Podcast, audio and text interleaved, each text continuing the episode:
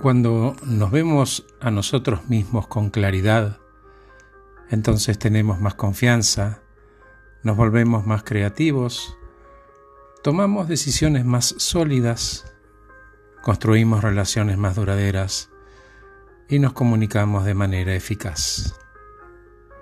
Autoconciencia es la capacidad de interpretar nuestro mundo interior y además es la diferencia entre aceptar cómo nos vemos nosotros mismos y cómo nos ven los demás.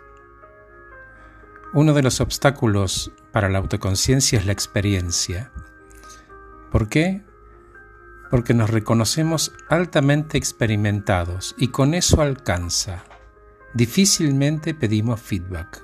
Una lástima, porque cuando proviene de personas que tienen sus mejores intereses en mente y están dispuestas a decir la verdad de una manera cuidada y sin lastimar, el resultado es increíble.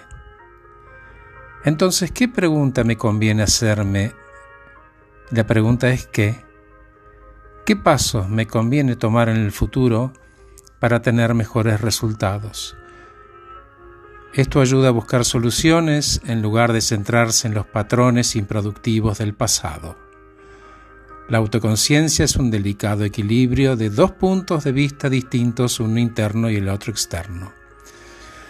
Resumiendo, todos aquellos que se centran en desarrollar la autoconciencia, tanto interna como externa, que buscan comentarios honestos de críticos amorosos y que preguntan qué, pueden aprender a verse a sí mismos con mayor claridad y cosechar los frutos.